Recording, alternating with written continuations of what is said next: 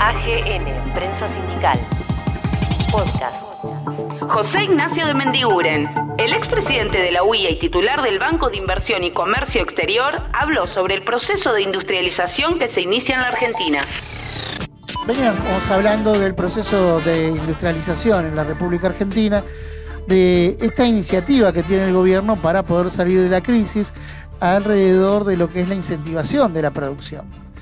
Nosotros dialogamos en el marco de, esta, de estos anuncios con alguien que está metido e involucrado en esta cuestión de lleno. Se trata de José Ignacio de Mendiguren, expresidente de la Unión Industrial Argentina, titular del Banco de Inversión y Comercio Exterior y hombre también del Ministerio de Desarrollo Productivo. Con él mantuvimos la siguiente conversación. José, el gobierno ha definido en estos últimos días su, su política proindustrialista y marca definitivamente el paso que va a seguir este gobierno. Ahora, ¿Desde dónde se va a efectivizar esa política industrialista? ¿Desde una postura keynesiana o recuperaremos el sentido de industrialización que a esa política le dio Juan Domingo Perón? No, yo creo que lo que primero ha hecho el gobierno es tomar una decisión política de ir al desarrollo de la industria local. Y para eso ha tomado muchísimas decisiones por ejemplo, durante la crisis, que es inédita, es enorme, el perjuicio que ha traído a la industria de acá, del mundo, de Brasil, de Estados Unidos, de Europa. Bueno, el gobierno salió con el rescate más importante que ha existido, que yo tengo desde que estoy en la industria, eh, para el sector privado, ¿no? En muy poco tiempo el gobierno asistió a más de 250 mil empresas para que puedan pagar su salario ¿eh? beneficiando a 2.600.000 trabajadores. También fue al rescate de, garantizarle a la pequeña y mediana empresa que no tenía balances buenos en los bancos para que puedan hacer frente a, sus, a, un crédito para pagar la nómina salarial. Hubo casi 130 mil millones de pesos. Y bueno, y como estuvo mucho, y ahora, y ahora, con el anuncio del Día de la Industria, lo que acaba de decir el presidente es que va a continuar ese plan, ya no solamente de rescatarlas para que no mueran mientras dure la crisis, sino que para darle una ayuda en el largo plazo para que puedan reequiparse, avanzar en todo lo que tiene que ver con el acervo tecnológico ahí hay créditos a fondo perdido, es decir, sin, sin recupero, para que las industrias puedan entrar en la industria 4.0. También un programa de parques industriales enorme para que las empresas puedan trasladarse y radicarse a los parques, pero sino también que puedan construirse los parques. A través del FOGAR estamos llegando a empresas que no, a mini empresas que nunca han tenido acceso a ningún tipo de crédito, y ya hay más de 45 mil empresas asistidas, ¿no? También hay una línea de 10 mil millones de pesos para la transformación digital.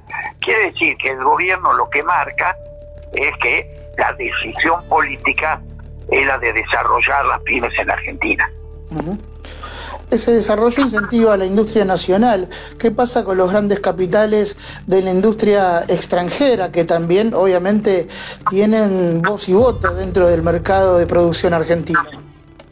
No, está muy bien que existan, todo tiene que convivir.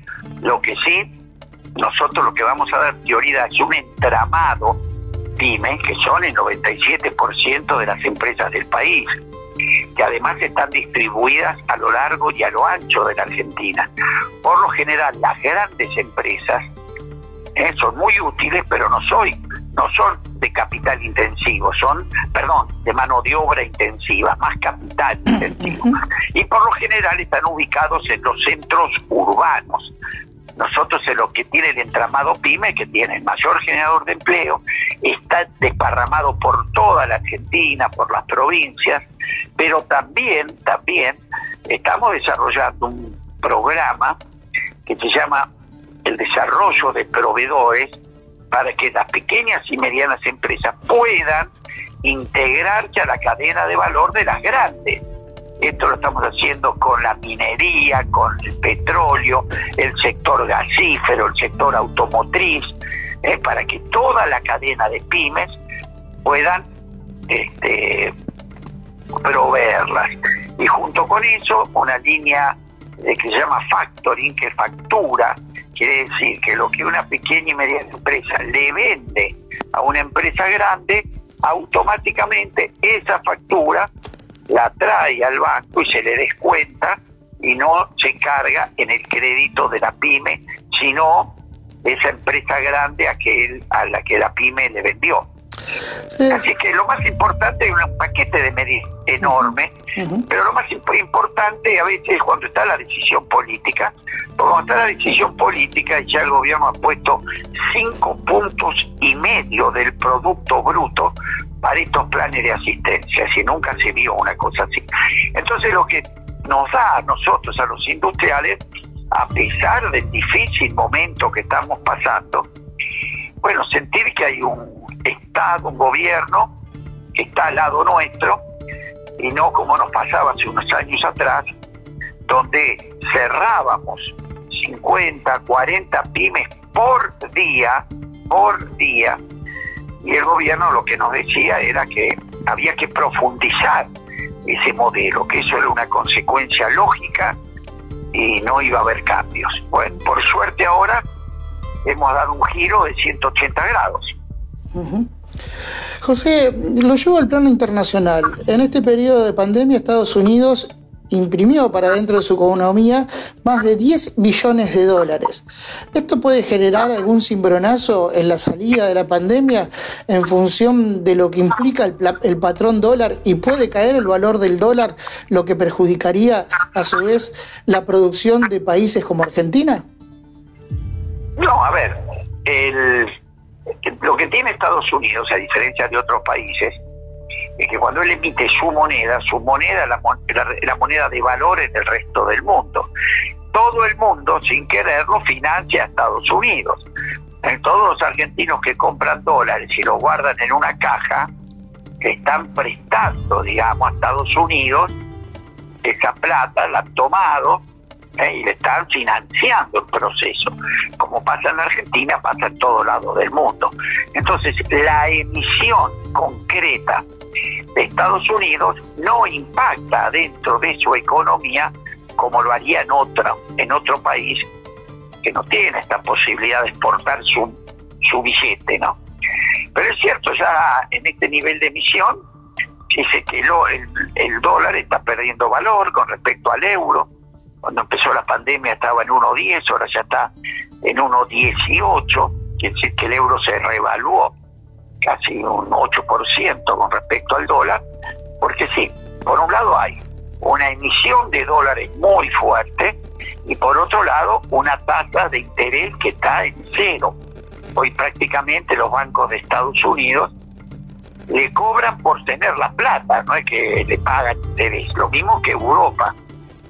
Por eso que Argentina puede, si ahora que hemos cerrado con el Fondo Monetario, perdón, con los bonistas la deuda y tenemos cuatro años de, aire para poder crecer, bueno, beneficiarnos con esta tasa tan baja, históricamente baja en el mundo, que además se va a mantener. ¿no? Todo hace pensar el año que viene y el próximo la Reserva Federal no tiene pensado aumentar, aumentar la tasa de interés.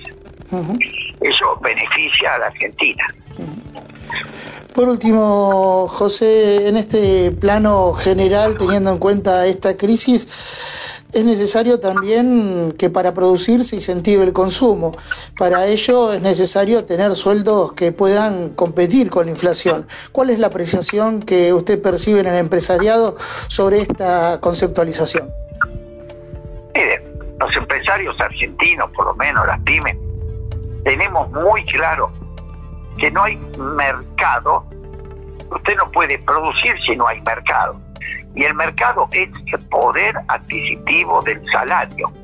Conclusión, si no hay poder adquisitivo del salario, nosotros no tenemos a quién venderle la producción. Entonces, nosotros nos preocupa de sobremanera que Argentina, los trabajadores no pierdan poder adquisitivo.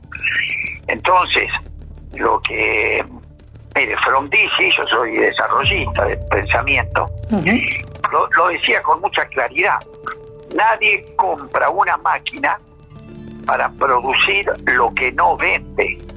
Entonces, si no hay venta, no hay inversión, no hay producción, y la venta es poder adquisitivo del salario. Y en el caso de la Argentina, donde más del 83% del producto es mercado interno, si no recuperamos el poder adquisitivo del salario, no hay posibilidad de recuperar la economía.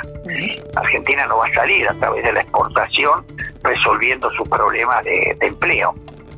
Así que eso está muy ligado, el poder adquisitivo del salario a la recuperación. Y en esto el presidente Fernández lo que dio como directiva es que vamos a salir de la crisis, pero con los argentinos adentro del sistema.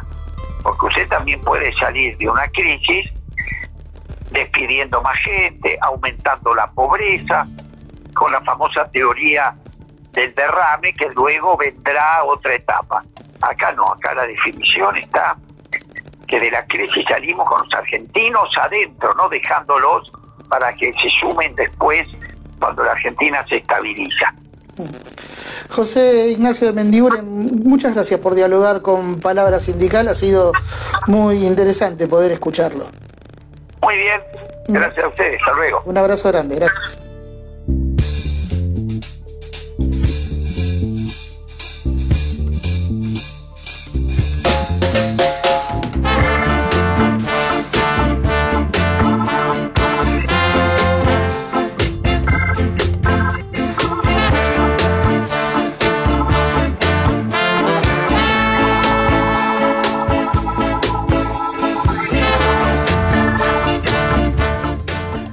Así escuchábamos a José Ignacio de Mendiguren dando cuenta de este proceso que impulsa el gobierno nacional de reindustrializar el país. Queda mucho debate todavía porque, claro, como decíamos nosotros en el bloque anterior, todavía no están resueltas algunas cuestiones de saber cómo se va a aplicar este modelo industrializador. Insistimos, una cosa es ir por... Eh, el lado del peronismo y por otro, por otro lado del desarrollismo. Lo cierto es que el objetivo igualmente sigue siendo el mismo. Ahora habrá que ver cuáles son los ejes verticales en torno a los cuales se va a diagramar este proceso de industrialización y quiénes van a ser los capitalizadores de la ganancia que deje este proceso porque obviamente si aquí se impulsan las pymes con características nacionales, eso va a quedar en el país. Ahora, si esto termina derivando en lo de siempre, donde los únicos privilegiados son aquellos que cuentan con el capital productivo internacional, las cuestiones van a variar. Por ahora está todo por desgranarse. Vamos a ir viendo en el transcurso de los días, cuando estén anunciadas las medidas con profundidad, cuál va a ser, insistimos, el eje vertical de este modelo que impulsa el gobierno de la República Argentina. AGN, Prensa Sindical, Podcast.